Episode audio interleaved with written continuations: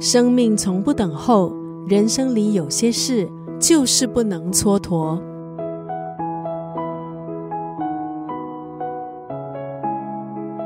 今天在九六三作家语录分享的文字，出自龙应台的散文集《天长地久》，写给美军的信。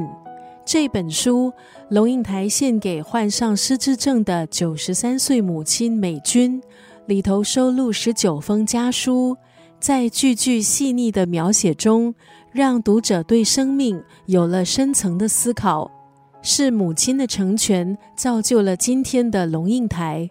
从小在渔村长大的龙应台，当时爸爸认为女儿长大之后考取教师准证就可以嫁人。那个时代的女孩子似乎有这一样潦草简单的命运，是妈妈的奋力争取，才换来女儿的自由，还有摆脱女孩子长大就必须随便找个男人嫁了的命运。妈妈美军送走了女儿。让她在宽阔的天空尽情的翱翔。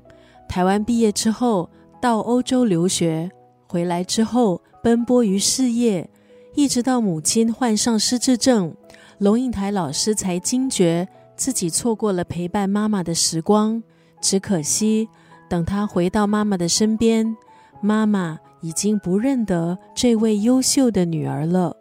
今天在九六三作家语录就要分享这本书《天长地久》写给美军的信当中的这段文字：人生的聚有定额，人生的散有七成，你无法所求，更无法延期。很多事情总要等到失去了，我们才觉得它比什么都可贵，都值得。